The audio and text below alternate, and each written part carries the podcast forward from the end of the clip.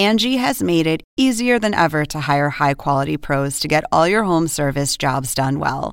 Just bring them your project online or with the Angie app, answer a few questions, and Angie will connect you with local pros who match your specific needs. Or book a service instantly at an upfront price. So join the millions of homeowners who use Angie to care for their homes and get your next home service job done well.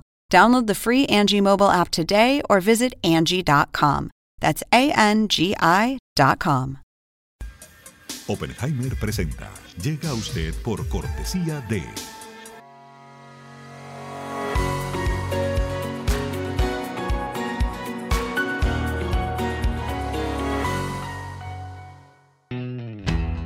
Es más que una universidad. Es vivir una experiencia única de aprendizaje. Es tu tiempo de vivir. UAD Experience. ¿Sabías que según un estudio de la Universidad de Oxford, casi la mitad de los trabajos actuales podrían dejar de existir en 10 años? La inteligencia artificial llegó para quedarse. ¿Cómo te va a afectar la automatización? ¿Cuáles son los trabajos del futuro?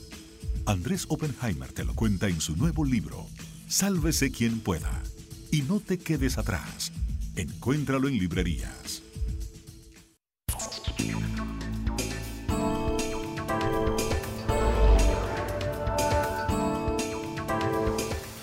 Hola, ¿qué tal? ¿Cómo les va? Soy Andrés Oppenheimer. Hoy vamos a tener un programa muy variado.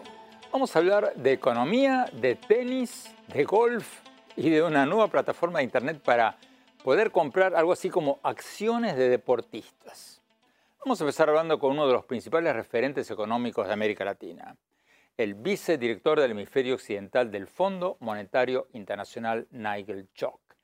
Vamos a preguntar qué está pronosticando sobre la inflación en varios países de la región, qué países van a crecer más, cuáles países van a crecer menos este año y el próximo.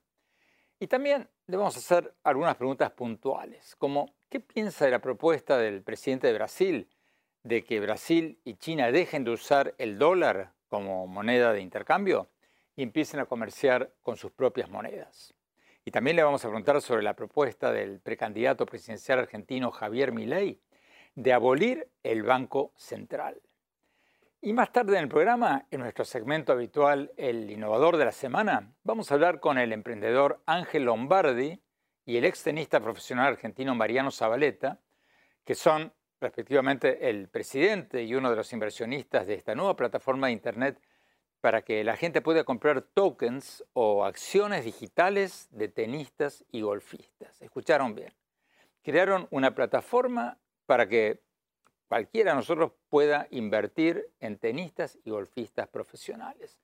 Según nos dijeron, ya ficharon al tenista Diego Schwartzman, que llegó número 8 en el ranking mundial de la ATP, y a otros 17 jugadores. Vamos a preguntarles cómo funciona esto y qué garantías nos dan si invertimos en un jugador de 13 o 14 años o, en uno consagrado. Bueno, empecemos con América Latina, Estados Unidos, la economía mundial, con Nigel Chock, el vicedirector del hemisferio occidental del Fondo Monetario Internacional. Vamos a la entrevista. Nigel Chock, muchas gracias por estar con nosotros.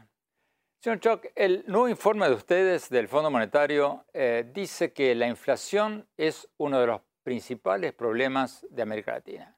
Bueno, eso obviamente lo sabemos, pero acaba la pregunta, ¿qué países latinoamericanos tienen la tasa de inflación más alta y cómo ven ustedes la, inflación regional en lo que resta de este año y el año próximo? Creo que si miras a América Latina, tienes países como Venezuela y Argentina con tasas de inflación muy altas, pero de cierta forma son casos únicos. Si miras a los países grandes de América Latina y algunos de los países centroamericanos, verás una inflación de uno o máximo dos dígitos. Es la inflación más alta que la región ha visto durante mucho tiempo. Y creo que lo que nos preocupa es que esta inflación está siendo muy persistente. Los bancos centrales de la región se movieron muy temprano y muy rápido. Y a pesar de esto, todavía no vemos estas señales de que la inflación realmente esté bajando de manera decisiva. Y esa es una preocupación para nosotros. Según las estimaciones de ustedes del Fondo Monetario Internacional, Venezuela va a tener una inflación interanual del 250% este año y Argentina del 88%. Usted está diciendo que estas tasas y otras en la región van a subir todavía más?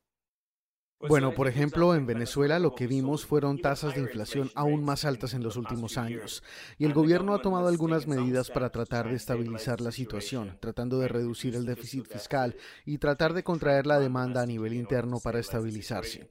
Entonces, en Venezuela, y debo decir que en realidad no tenemos datos de Venezuela, sino que estamos tratando de triangular muchas fuentes de información para darnos una lectura de lo que está sucediendo en el país, en realidad estamos viendo que la inflación está bajando un poco, aunque que está a un nivel muy alto, en un 250%.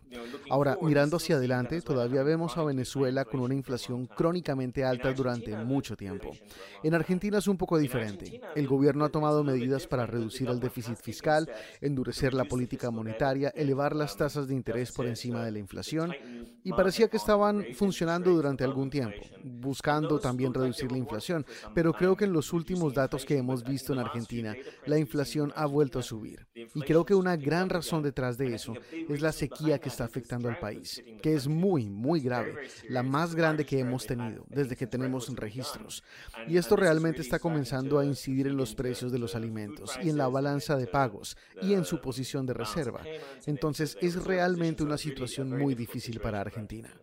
Pero hablando de Argentina y de otros países también, ¿por qué la inflación en América Latina es tan alta? ¿Es porque los países en general están gastando mucho más de lo que reciben en ingresos y siguen dándole a la maquinita de imprimir dinero o, o qué? Las razones varían mucho entre países, pero creo que si miras a la región en su conjunto, se vio muy impactada por la pandemia. Tuvimos un colapso en la pandemia por lo que la gente se quedó en casa, no salían, no consumían. Al mismo tiempo, el suministro se estaba cerrando en muchos países.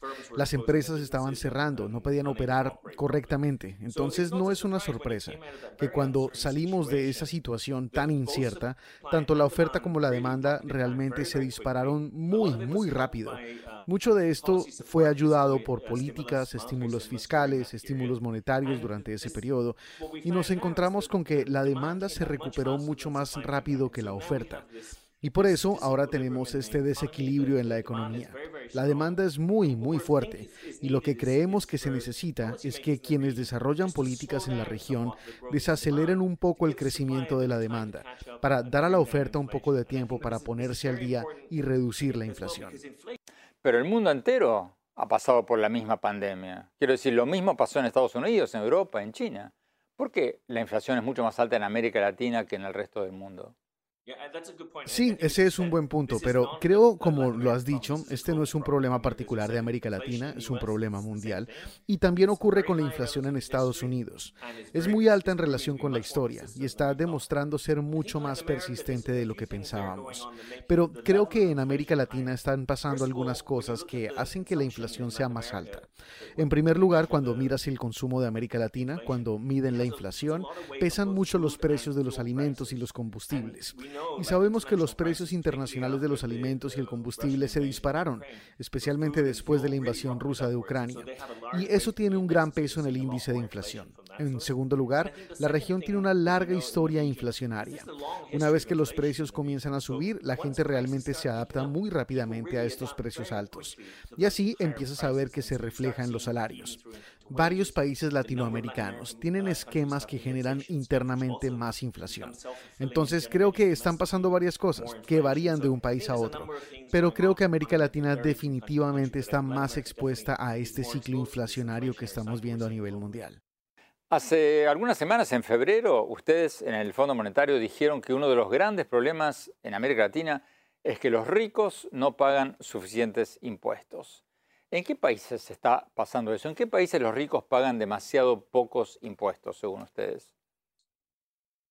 Creo que este es un problema omnipresente en toda la región. Cuando miras a cada país, la forma en que está estructurado su sistema de impuestos sobre la renta personal, la forma en que graban los impuestos de capital, ya sabes, los ricos tienen muchos de sus ingresos en forma de dividendos, intereses, ganancias de capital sobre sus activos, etcétera, que los países en la mayor parte de la región no capturan adecuadamente. Entonces, en algunos países es un problema de capacidad. Es muy difícil hacer que la gente rica pague impuestos.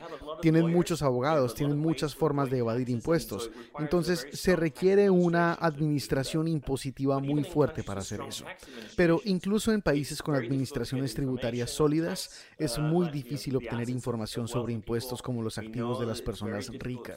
Entonces, creo que lo que el Fondo Monetario ha estado haciendo es tratar de facilitar parte de este intercambio de información sobre impuestos, para que los países puedan aprovechar la información internacional, para que puedan entender dónde los ricos guardan sus activos. Y también creo que se está trabajando mucho para tratar de pensar en los sistemas tributarios, en los paraísos fiscales, para reducir su capacidad de extraer recursos, ocultarlos y evadir impuestos. ¿Hay algún avance en ese sentido? Porque han habido paraísos fiscales desde, siempre y, y lo siguen habiendo, ¿no? Sí, este es un problema muy antiguo, pero creo que los países de la región están a la vanguardia de esto. Están haciendo más esfuerzos para grabar los ingresos de capital. Así que eso es progreso. Ahora, tenemos intercambio internacional de impuestos, información, acuerdos de intercambio entre países, particularmente con algunos de los paraísos fiscales más pequeños que ahora comparten información sobre quién tiene sus activos allí, cuántos activos tiene, a quién pertenecen. Estamos teniendo mucha más claridad, por ejemplo, sobre el beneficio real de las corporaciones en cuanto a quién es su dueño real, liderado por algunas de las economías avanzadas de Europa, pero también algunos lugares como Panamá, que realmente están haciendo un gran trabajo para tratar de reducir esa capacidad de ocultar información. Tenemos que corte. Cuando volvamos, vamos a preguntarle al vicedirector del hemisferio occidental del Fondo Monetario Internacional, ¿Qué piensa de la propuesta de Brasil de dejar de usar el dólar para comerciar con China? Y también le vamos a preguntar sobre el plan del aspirante presidencial argentino Javier Milei de abolir el Banco Central. No se vayan, ya volvemos.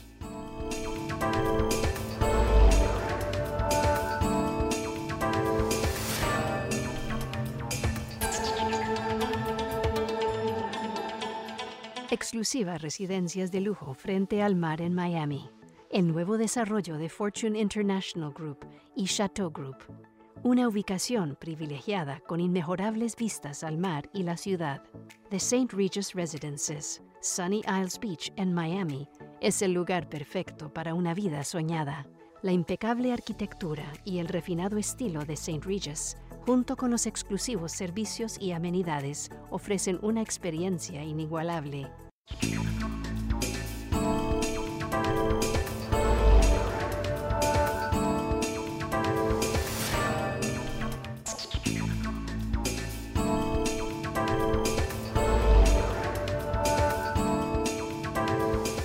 Gracias por seguir con nosotros. Estamos hablando con el vicedirector del hemisferio occidental del Fondo Monetario Internacional, Nigel Chock, uno de los principales referentes en temas económicos de América Latina. Estamos hablando con él sobre los pronósticos económicos del FMI para nuestros países. Y después, como les habíamos anunciado antes, vamos a hablar con los creadores del nuevo portal para comprar algo así como acciones en jugadores de tenis y de golf. Bueno, sigamos con la entrevista con Nigel Chock, del Fondo Monetario Internacional. Nigel, eh, hablemos un poco del crecimiento económico en América Latina y en el mundo. ¿Ustedes temen de que el mundo esté entrando en una recesión? A nivel mundial no vemos una recesión. En América Latina tampoco la vemos. Lo que vemos es mucho más una imagen de desaceleración. El único país que creemos que va a contraerse este año será Chile, pero para el resto de la región será una desaceleración. Pero creo que hay que tener en cuenta que la economía se ralentizará. La inflación se mantendrá alta. Potencialmente el desempleo comenzará a aumentar en algunos países. Así que no se va a sentir nada bien. Creo que los niveles de vida en la región van a estar bajo presión este año. Entonces, incluso si los países evitan una recesión, creo que seguirá siendo un año difícil. Ustedes en el Fondo Monetario también acaban de hacer un pronóstico para el año que viene. ¿Qué, dicen? Creemos que habrá una cierta recuperación en 2024. Creemos que, básicamente, este 2023 es el año en que ocurre la mayor parte del ajuste monetario. Y para el próximo año, el 2024, deberíamos ver que la inflación se reduce y la política monetaria potencialmente podrá reducir las tasas de interés y la economía comenzará a crecer más rápido nuevamente. Entonces, creo que 2024 será un mejor año con un crecimiento más rápido y una inflación más baja. Y creo que eso va a ser bueno para el nivel de vida de la gente. ¿Cuáles son los países latinoamericanos que más van a crecer el año que viene? Mirando a través de la región, creemos que Panamá ha estado creciendo muy, muy rápido desde hace varios años. También va a crecer rápidamente el próximo año Guyana. Es el país de más rápido crecimiento en el mundo ahora mismo. Creo que en la mayor parte de la región veremos un crecimiento bastante sólido hasta 2024. El presidente brasileño Luis Ignacio Lula de Silva eh, propuso hace pocos días que Brasil y China comiencen a utilizar sus monedas para reemplazar al dólar estadounidense en las transacciones comerciales entre los dos países. ¿Es factible eso o es totalmente irreal? Creo que la dificultad existe si piensas en el dólar, en el comercio en dólares estadounidenses, pero no es solo el comercio en dólares estadounidenses. En primer lugar, hay que llegar a los exportadores y a los importadores para que estén dispuestos a aceptar la nueva moneda, cualquiera que sea. Pero también necesita una infraestructura financiera. Por ejemplo, para la mayoría del comercio que se realiza en dólares, hay un mercado de financiación de dólares del que los exportadores e importadores pueden pedir prestado para financiar su comercio. Hay sistemas en dólares estadounidenses donde pueden pasar tal vez a Europa o a través de Estados Unidos. Por lo tanto, requiere más de ese sistema. No solo se denomina el comercio en una nueva moneda, tienes que tener toda la infraestructura de crédito comercial, sistemas financieros de compensación de los sistemas de pago. Creo que es bastante complicado de construir. Tomará un cierto tiempo. ¿Cierto tiempo significa meses, años o décadas? Bueno, sabemos que el dólar estadounidense se ha mantenido como moneda dominante durante décadas, así que creo que esta es una propuesta a largo plazo. Sí vi algún progreso cuando China comenzó a tratar de internacionalizar el renminbi. Sin embargo, si bien se construyeron una especie de mercados financieros extraterritoriales en la moneda china y se vio más comercio denominado en renminbi, fue realmente pequeño en comparación con la escala de comercio en dólares y el financiamiento en dólares. El aspirante presidencial libertario de Argentina, Javier Milei, está proponiendo cerrar el Banco Central. ¿Qué pasaría si un país hace eso, si un país cierra el Banco Central? Esa no es una pregunta que pueda responder. Yo no sé cómo sería eso. Tenemos que ir a un corte. Cuando volvamos, seguimos hablando con Nigel Chock, el vicedirector del hemisferio occidental del Fondo Monetario Internacional, y después vamos a hablar con los fundadores de este nuevo portal de Internet para comprar algo así como acciones de jugadores de tenis y de golf. No se vayan, ya volvemos.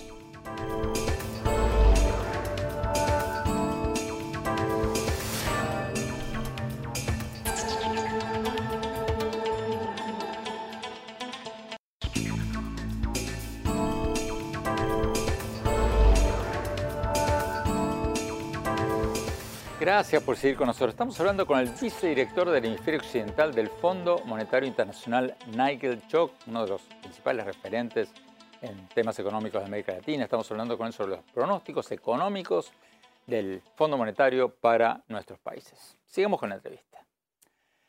Nigel Chock, hablemos un poco de la economía mundial, de China. ¿China va a seguir siendo el motor económico de muchos países sudamericanos, según ustedes, o, o ya no tanto? Creo que sí. Creo que en China la demanda de materias primas es muy, muy grande. Ahora ves a China saliendo al mundo en busca de nuevos productos básicos relacionados con su propia transición climática hacia más energías verdes, más autos eléctricos. Entonces, por ejemplo, mirando hacia Chile, Bolivia, Argentina, los mercados de litio, cobre, cobalto, creo que definitivamente van a estar más conectados con China en el futuro para esos productos básicos. Y ya están muy, muy conectados. Pero creo que está sucediendo algo más. Está comenzando a haber fragmentación en el sistema de comercio global. Y entonces realmente no sabemos cómo se desarrollará esto. Creemos que será malo para la economía mundial, probablemente malo para América Latina, pero existe esta cuestión más amplia sobre si China permanece integrada, totalmente integrada en el sistema de comercio mundial, o si se apartará más con el tiempo. Y esa es una pregunta abierta. ¿Cuál va a ser el papel de India en la nueva economía mundial? Yo acabo de volver de un viaje a India y bueno, están creciendo a un 6% anual, mucho más que la mayoría de las grandes naciones, y están súper optimistas. ¿Ustedes creen en el Fondo Monetario que India puede reemplazar a China o jugar un papel más importante en América Latina del que ha tenido hasta ahora? Creo que sí. Creo que cuando miras a India está creciendo muy, muy rápido. Es una economía enorme y tiene mucho espacio para desarrollarse para llegar a niveles más altos de ingreso per cápita. Entonces, van a ser, en primer lugar, un mercado muy grande que América Latina podría aprovechar. También van a tener cierta demanda de productos básicos. Y la otra cosa que es interesante acerca de India es que tiene mucha ventaja competitiva comparativa en el sector de servicios. Por lo tanto, definitivamente se puede ver cómo a medida que China penetró en la economía global, en gran medida a través de la venta de bienes, se puede ver una dinámica muy diferente con India, convirtiéndose en una verdadera potencia global en el sector de servicios. Y eso es en toda la gama en términos de servicios tecnológicos, financieros y de todo tipo. Pero China hoy por hoy es el mayor socio comercial de varios países latinoamericanos. ¿Va a ocupar India ese lugar en un futuro próximo o, eso no va a pasar por un buen tiempo? Creo que es una propuesta en el largo plazo. China tiene un papel tan dominante en el sector agrícola que compra una gran cantidad de productos latinoamericanos en el sector de minerales, petróleo y gas. Y como dije, en esas nuevas áreas como el litio y el cobalto y el cobre. Entonces, China es una fuerza dominante. Va a llevar bastante tiempo desplazarla. ¿Cómo ven ustedes a México este año y el año que viene? Creo que el problema en México, el problema a corto plazo en México realmente, es esta cuestión de la inflación que se percibe como muy persistente. Y como sabe, gran parte de su inflación proviene de Estados Unidos. Entonces, si Estados Unidos tiene problemas para eliminar la inflación del sistema, es natural que México también los tenga. Así que creo que la discusión de este año será sobre qué tan rápido y cuánto tiempo llevará a eliminar la inflación del sistema. Y creo que tanto la política monetaria como la fiscal pueden desempeñar un papel allí. Las tasas de interés son muy altas. El otro problema en México, creo que estamos empezando a ver, es más preocupación por la competitividad, ya que el tipo de cambio ha sido muy, muy fuerte. Y nuevamente, creo que si hay más esfuerzo en el lado fiscal, creo que terminaríamos teniendo menos problemas de competitividad en el largo plazo. Creo que México está muy bien posicionado para beneficiarse de una economía estadounidense que está cambiando su modelo económico a uno mucho menos intensivo en carbono. Hay una economía del sector automotor conectado a la economía de Estados Unidos en México, que se beneficiará de eso a medida que avanzan hacia los vehículos eléctricos y la producción de baterías. Y luego está este problema sobre la resiliencia de las cadenas de suministro ligeras que Estados Unidos está tratando de impulsar. México es el primero en la fila. Está dentro del acuerdo con Estados Unidos y Canadá y es el primero en la fila en beneficiarse de una remodelación de las cadenas de suministro en Estados Unidos, que tendría cadenas de suministro más diversificadas y quizá cadenas de suministro más cercanas a casa para los estadounidenses. Nigel Chock, muchísimas gracias por esta entrevista. Tenemos que ir a un corte. Cuando volvamos, vamos a hablar con los fundadores de este nuevo portal de Internet para comprar algo así como acciones de jugadores de tenis y de golf. No se vayan, ya volvemos.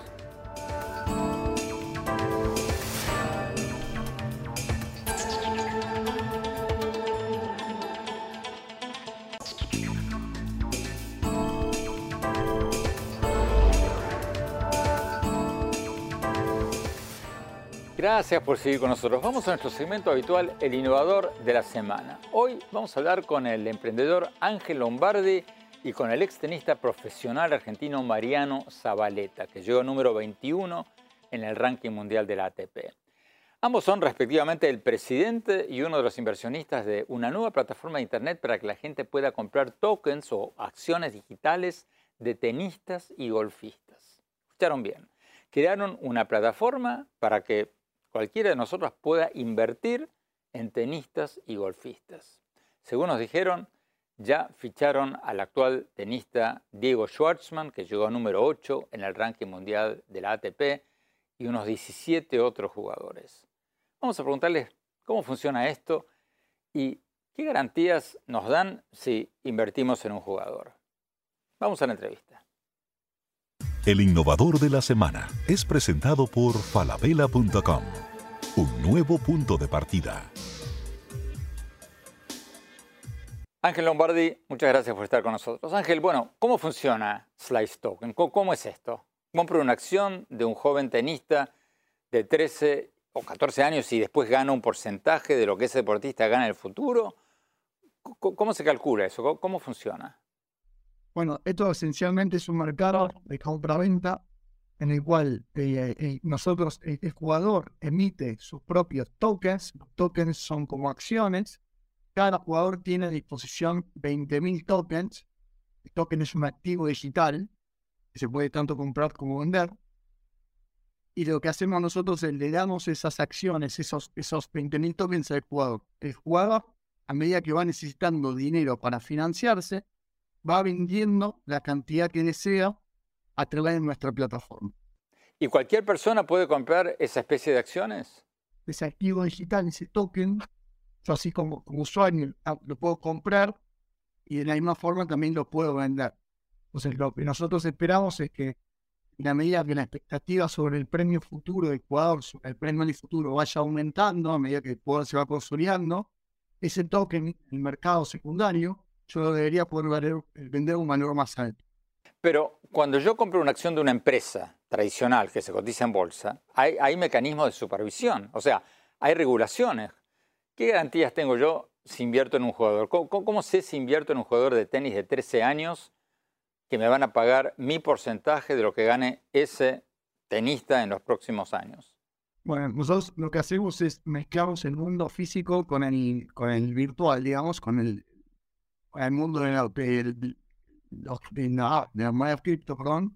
Entonces lo que hacemos es, tenemos un contrato físico, lo que, lo que rige, lo que pesa es un contrato físico es sobre la legislación americana, que el jugador firma, en el caso de los menores, este, firman, depende de la jurisdicción, en el caso de Argentina, por ejemplo, firman los dos padres y esa firma se legaliza, y en otras jurisdicciones son mecanismos muy similares.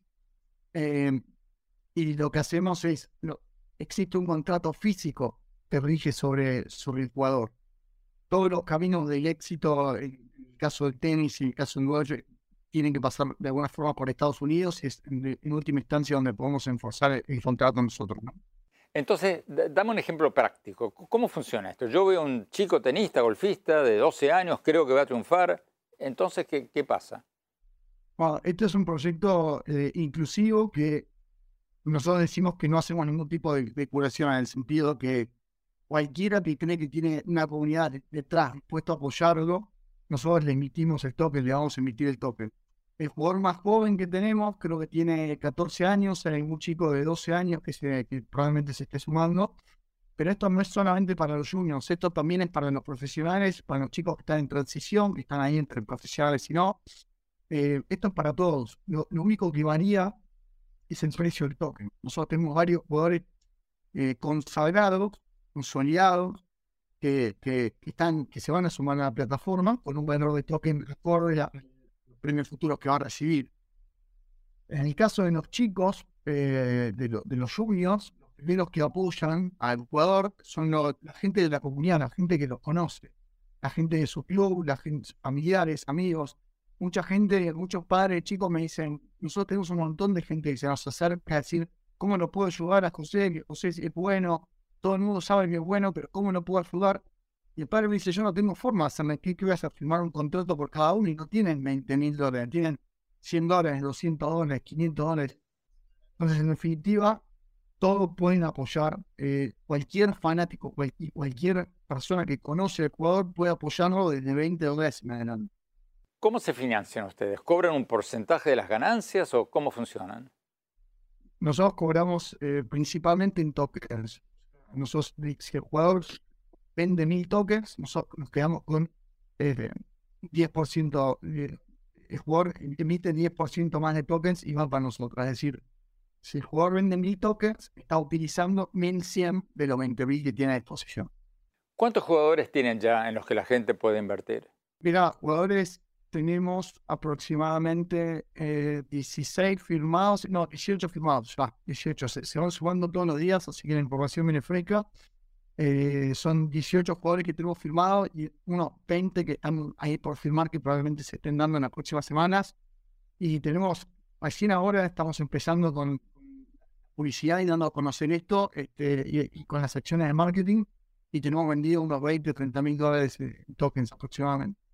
Tenemos que ir a un corte. Cuando volvamos, vamos a hablar con Mariano Zabaleta, el ex tenista profesional argentino que llegó número 21 en el ranking mundial de la ATP y ahora es uno de los inversionistas en esta plataforma de inversiones en tenistas y golfistas. No se vayan, que hablemos.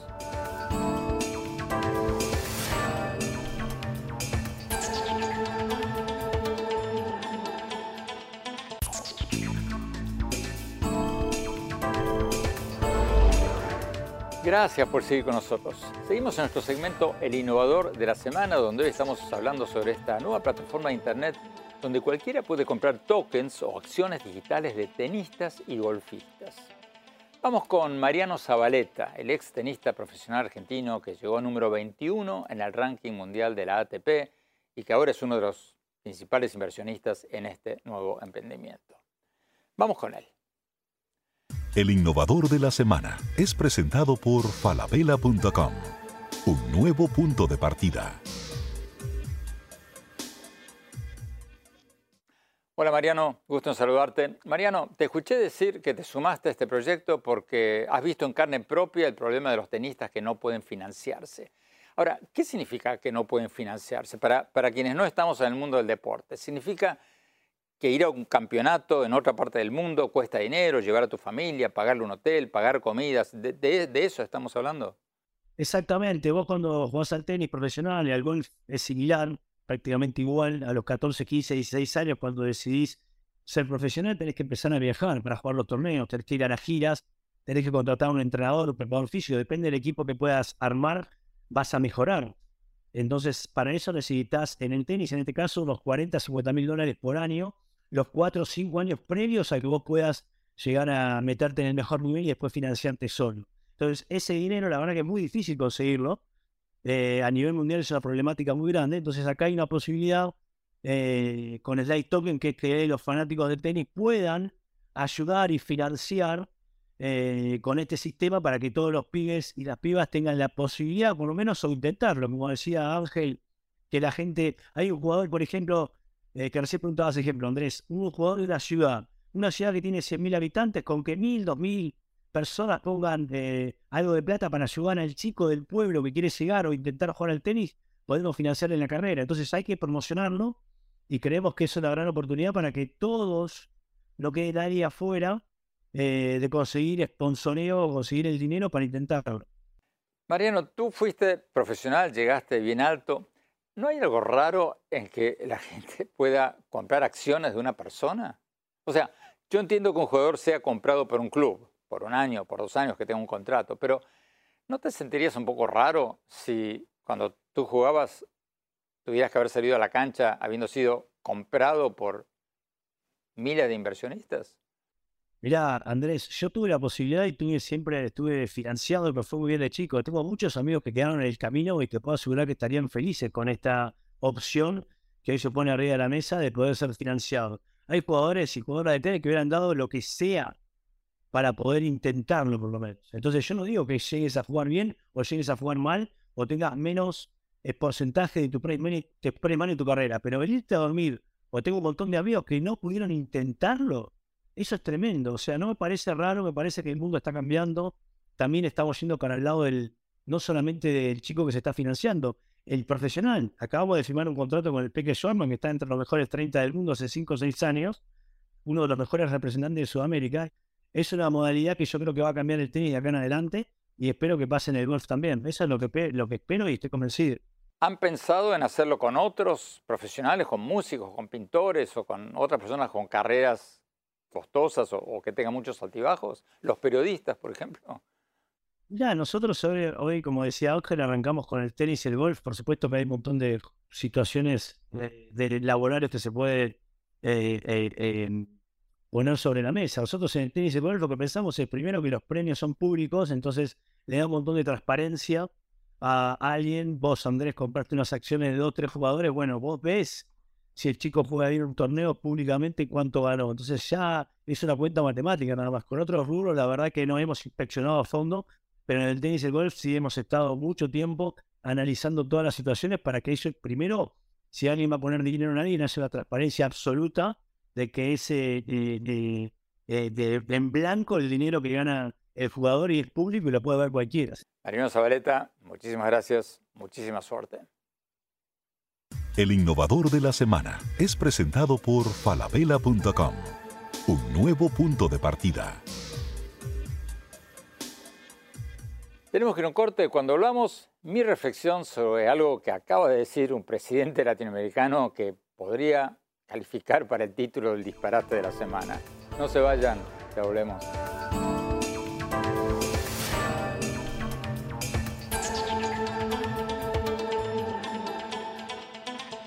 falabella.com la calidad la dejamos en manos de expertos. Creo que hemos encontrado el Santo Grial 3.0.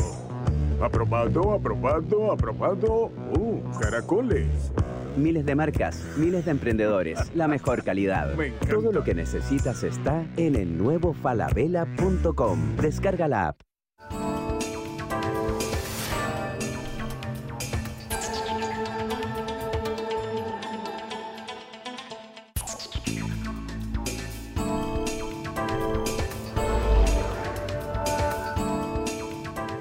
Gracias por seguir con nosotros. El presidente brasilero Luis Ignacio Lula da Silva generó una polémica mundial al recibir al canciller ruso Sergei Lavrov en una visita oficial a Brasil y por haber dicho días antes que la culpa de la invasión rusa a Ucrania era tanto de Rusia como de Ucrania y haber sugerido que Ucrania debería dejar de reclamar Crimea, que es la zona invadida por Rusia en 2014.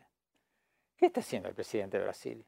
¿Cómo se puede sugerir que las dos partes tienen la culpa cuando una de las partes invadió a la otra y sigue bombardeando blancos civiles, edificios civiles casi todos los días?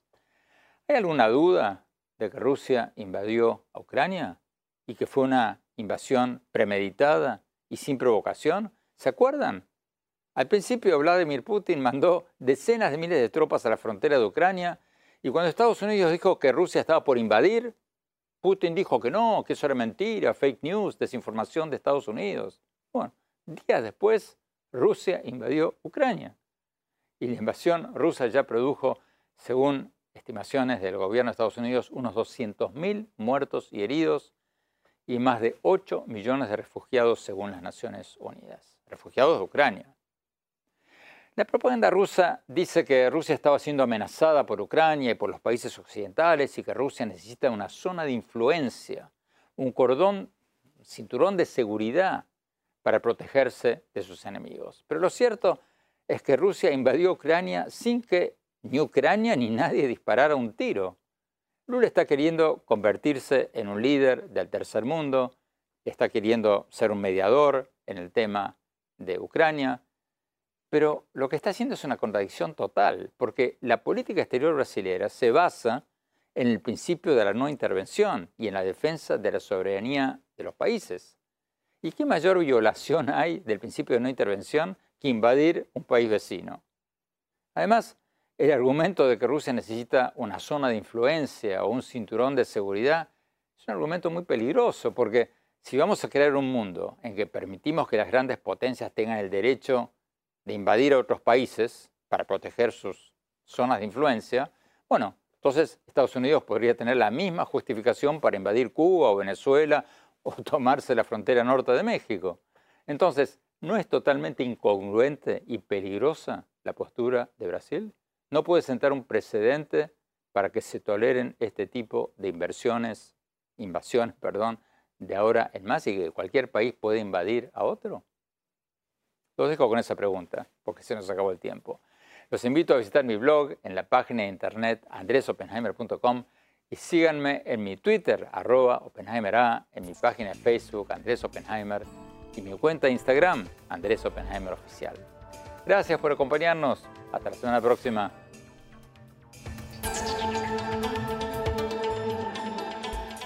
Oppenheimer presenta. Llega a usted por cortesía de...